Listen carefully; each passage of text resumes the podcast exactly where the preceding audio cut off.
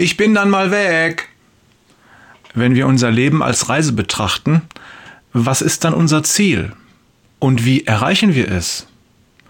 Es lohnt sich, diesen Fragen nachzugehen, denn es hilft uns dabei, dem zu folgen, der als einziger den Weg zum Ziel kennt und uns führen kann.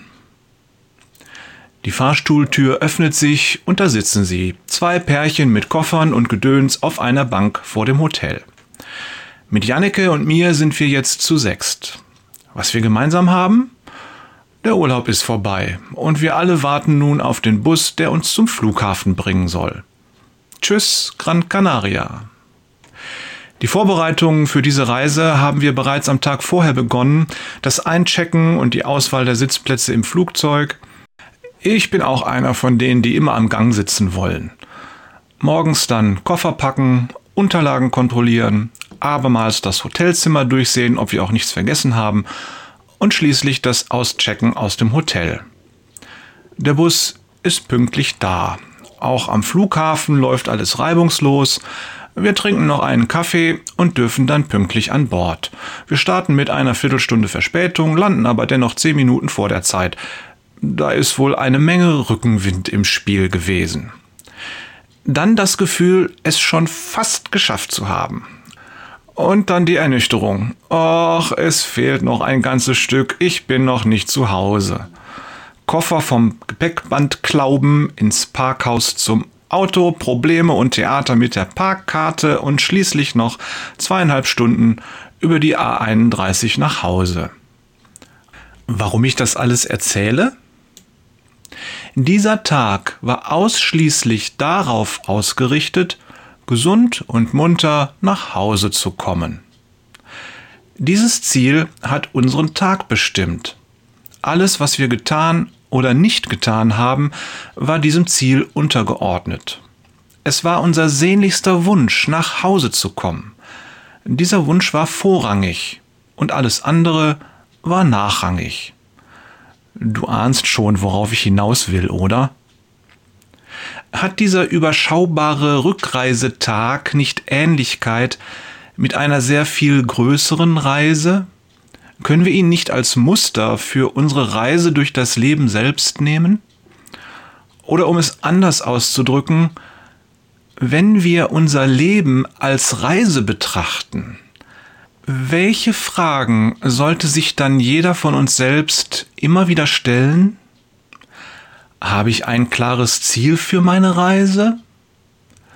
Als Christ ist unser Ziel das ewige Leben in der Gemeinschaft mit Gott. Er hat Wohnungen für uns vorbereitet, die wollen wir beziehen. Ist mir dieses Ziel tatsächlich klar und weiß ich auch, welche Etappen damit verbunden sind? Weiß ich, wie ich mein Ziel erreichen kann? Ist die Zielerreichung mein sehnlichster Wunsch? Ja, rufen jetzt alle. Und das ist gut so. Doch wir sollten stets darauf bedacht sein, diese Sehnsucht am Leben zu erhalten. Der Teufel, die Welt und unser altes Ich greifen gerade diesen Punkt permanent an. Beten, Bibel lesen und Gemeinschaft mit den Geschwistern sind essentiell. Habe ich die nötigen Vorbereitungen für die Reise getroffen? Habe ich mich aus meinem alten Leben ausgecheckt? Und bin ich für diese Reise eingecheckt? Sind meine Reiseutensilien in Ordnung und habe ich alles Notwendige dabei? Habe ich mir eine Reisegruppe ausgesucht? Bin ich Mitglied einer Ortsgemeinde?